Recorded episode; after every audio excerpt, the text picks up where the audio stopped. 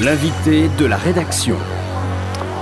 Reagan, Voltaire, Rousseau, Jean Moulin, Échille, Pagnol, Hugo, Chédid et bien d'autres, tous ont été convoqués par euh, Patrick Wajman et Jean Veil pour euh, nous parler de courage. Dans Ceux qui n'ont pas de courage ne savent pas ce qu'ils perdent aux éditions de l'Archipel, les deux complices euh, explorent cette notion grâce à des citations, des anecdotes croustillantes sur leurs auteurs.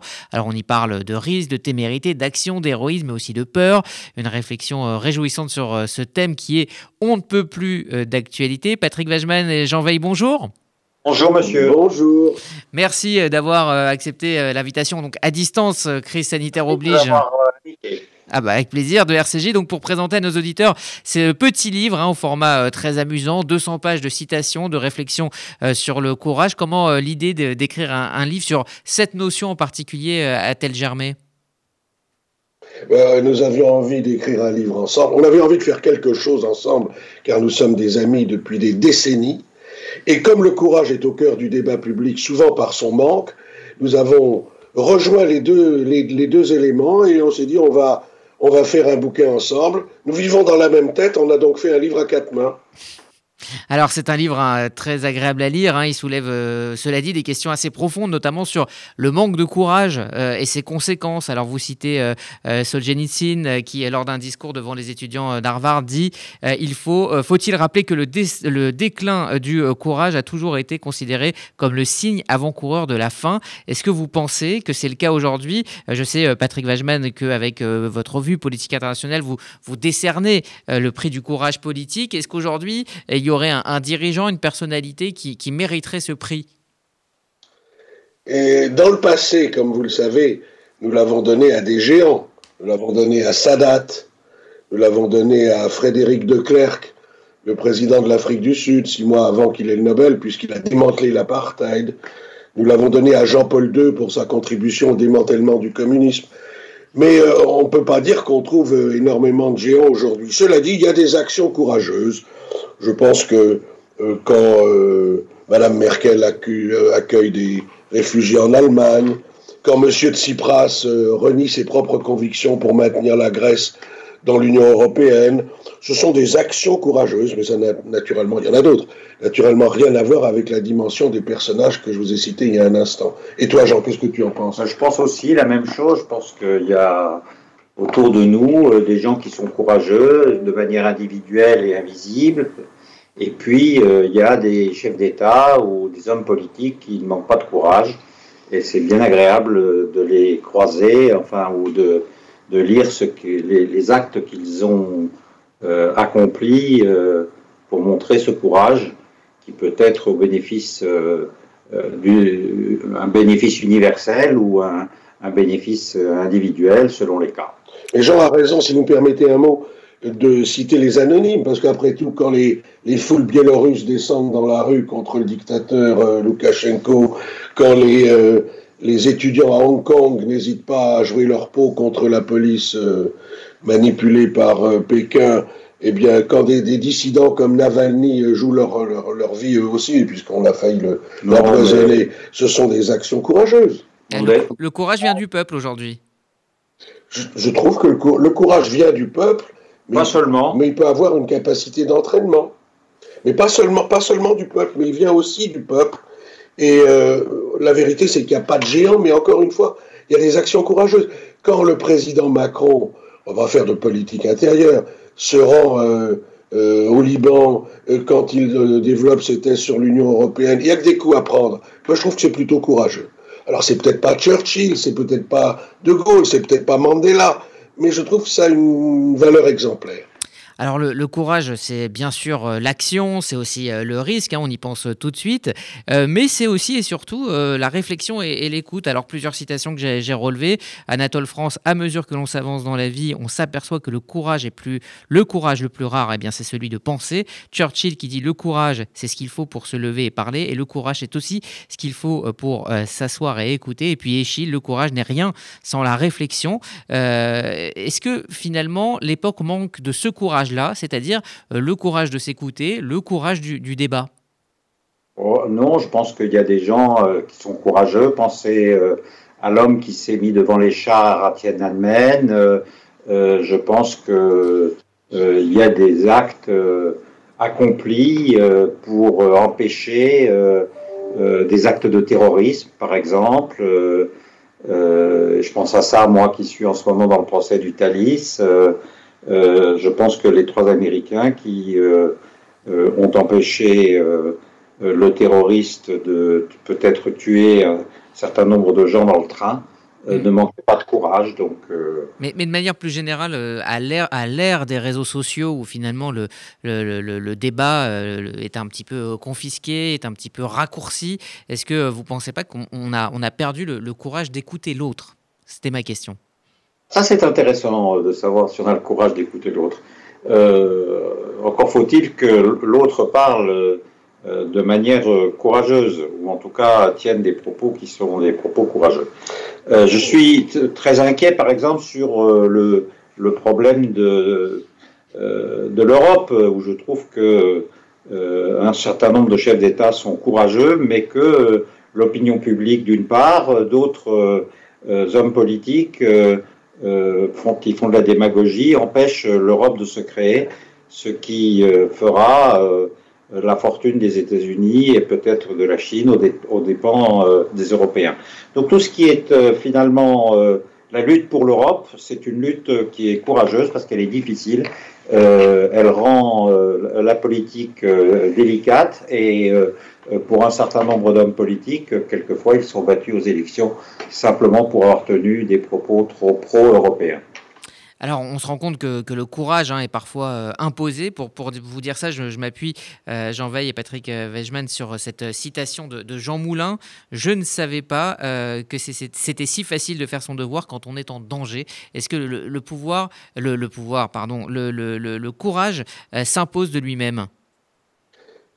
Écoutez, d'abord, il y a des hommes qui, dans leur jeunesse, je parle des grands hommes publics, étaient des, des dandys. Jean Moulin était un dandy. Euh, d'Israéli était un dandy. Clémenceau, on ne le sait pas toujours, était un dandy. Et puis, face aux circonstances, face aux circonstances, ces hommes se sont révélés euh, exceptionnels. Je ne sais pas ce qu'en pense Jean, mais moi je crois que les circonstances sont un très bon révélateur du courage, on vient de le dire, mais je ne crois pas qu'elles le créent. Je ne sais pas si Jean est de cet avis. Je pense que ça, suppose un certain nombre de qualités. Euh, alors elle se révèle à des moments qui sont différents de l'existence. Euh, on peut trouver des, adolescents ou même des enfants qui sont courageux euh, parce que euh, tout d'un coup ils se sont occupés de gens qui étaient proches d'eux et qui étaient en danger. Il y a des gens qui sautent dans la mer pour rattraper quelqu'un qui est en train de se noyer, ça ne manque pas de courage.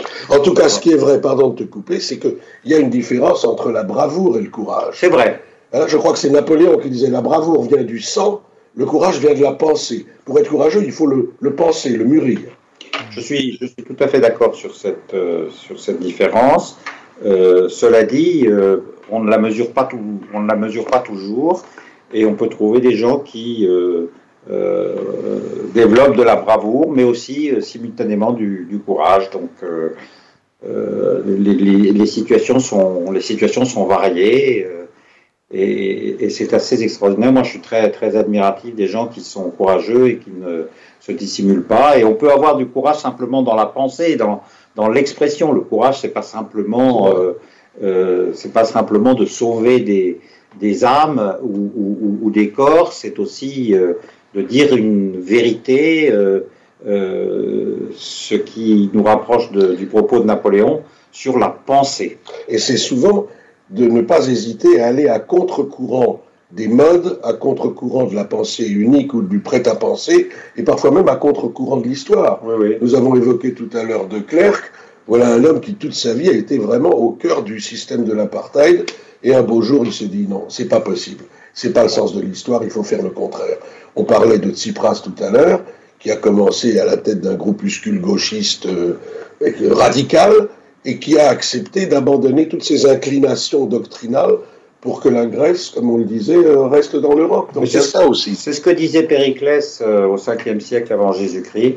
Il n'est point de bonheur sans liberté, ni de liberté sans courage. Voilà. Euh, euh, la liberté, euh, pour obtenir la liberté, il faut exprimer son courage. Alors votre, votre livre hein, résonne aussi euh, avec l'époque que nous vivons, cette atmosphère d'incertitude, cette atmosphère de peur face au, coronavirus. Deux citations.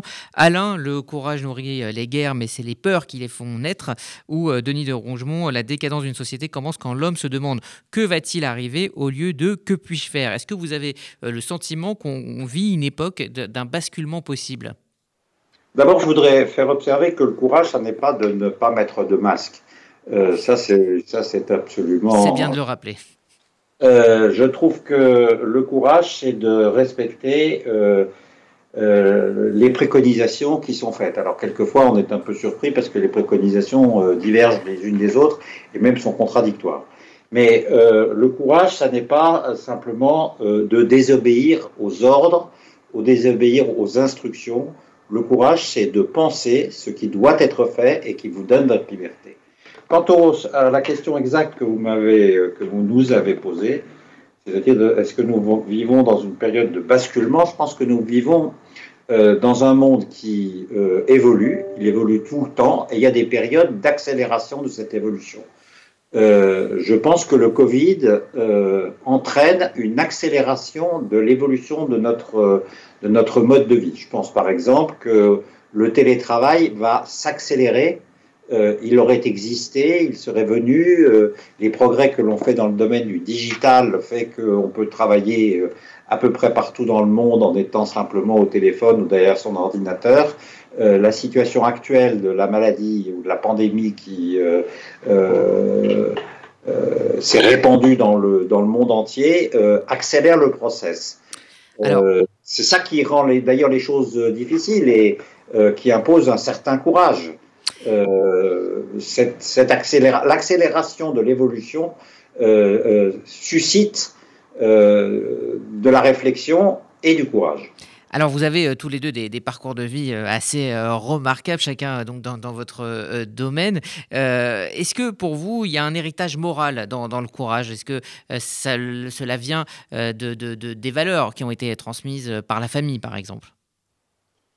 Je pense que c'est. On peut penser de manière générale que vous avez raison, et puis il peut y avoir des actes courageux euh, qui ne sont pas simplement de la bravo, mais du courage et de la pensée. Euh, je pense que les gens, euh, moi je suis un éternel optimiste, c'est-à-dire que je pense que des gens qui ont eu des vies relativement banales, tout d'un coup peuvent découvrir ce qu'est le courage et un courage absolu. et puis des gens qui, à contrario, ont marqué un immense courage et puis se sont peu à peu éteints. Euh, et pas simplement à cause de l'âge, mais parce que euh, euh, la pensée évolue et que la lâcheté a il y a, il y a deux thèses. Il y a la thèse optimiste, qui est celle de gens qui croient à la rédemption, qui pensent que tout est possible. Il a peut-être raison.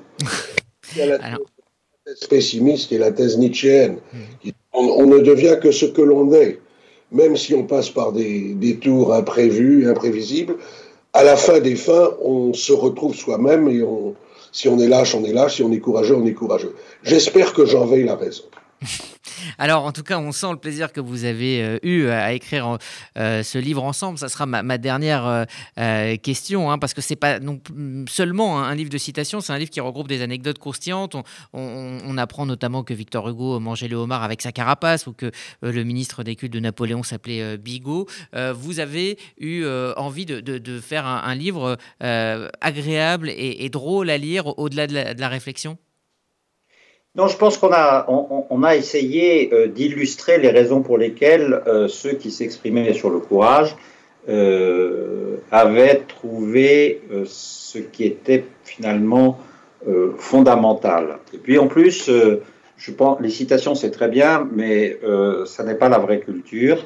la vraie culture, c'est le, contexte. dans lequel les, les choses s'inscrivent, pourquoi les gens ont dit ça.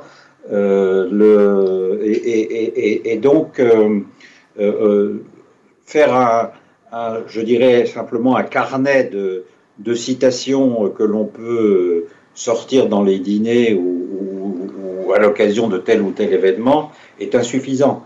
Je Mhm. pense que ce qui est intéressant, c'est la vie des gens, pourquoi ils ont vécu, pourquoi ils ont dit euh, telle ou telle chose, et ce qui nous paraissait important, c'est le, le contexte dans lequel la phrase a pu euh, Mhm. évoluer. J'ajoute un mot, c'est que nous avons voulu aller vers des choses, je crois, euh, importantes, mais de façon plaisante. Le toboggan est plaisant. Donc euh, c'est un livre qui est un livre de, qui donnera peut-être à réfléchir, une petite, une petite sucrerie en même temps. Et c'est en plus un très joli cadeau pour la fin de l'année. Alors, j'allais j'allais le dire. Le toboggan en réalité. Il y a une bosse assez longue, et puis il y a la bosse brève, qui est celle qui est euh, celle avec la citation qui conclut l'anecdote. En tout cas, si les lecteurs prennent autant de plaisir à le lire que nous à l'avoir écrit, je crois que ce sera assez réussi. Il nous un- reste absolument, excusez-moi, je vous coupe parce qu'il nous reste vraiment 30 secondes et je voulais, euh, avant de conclure et donc de conseiller évidemment vo- votre livre, vous demander en, en une phrase, puisqu'il n'y a pas vos citations à vous, quelle est votre définition du, du courage euh, la, la- la plus, euh, la plus ramassée, la plus, la plus brève possible? Alors, pour ce qui me concerne, comme je veux m'économiser, je vais vous donner une phrase de Sénèque qui correspond exactement à ce que je pense. Il a dit Ce n'est pas parce que les choses sont difficiles que nous n'osons pas, c'est parce que nous n'osons pas qu'elles sont difficiles. Et toi, Jean? Alors moi, je serais beaucoup plus banal. Je pense que euh, les gens qui s'occupent de leur famille et qui euh, essayent de transmettre euh, des bons principes et qui rendent heureux leur famille, c'est euh, une marque de courage et c'est quelque chose à quoi je tiens beaucoup, qui m'a été enseigné par mes parents et que j'essaye de transmettre aux miens. Merci Jean Veil, merci euh, Patrick Wegeman. Donc je rappelle, ceux qui n'ont pas de courage ne savent pas ce qu'ils perdent. Un cadeau euh, idéal pour les fêtes. Alors un livre très agréable à, off- à offrir à vos amis, qu'ils soient courageux ou non. D'ailleurs, ça peut peut-être faire passer un, un petit message. Merci à tous les deux de- d'être venus. Merci à vous. Merci à vous. Merci de nous avoir conviés. À bientôt. À bientôt.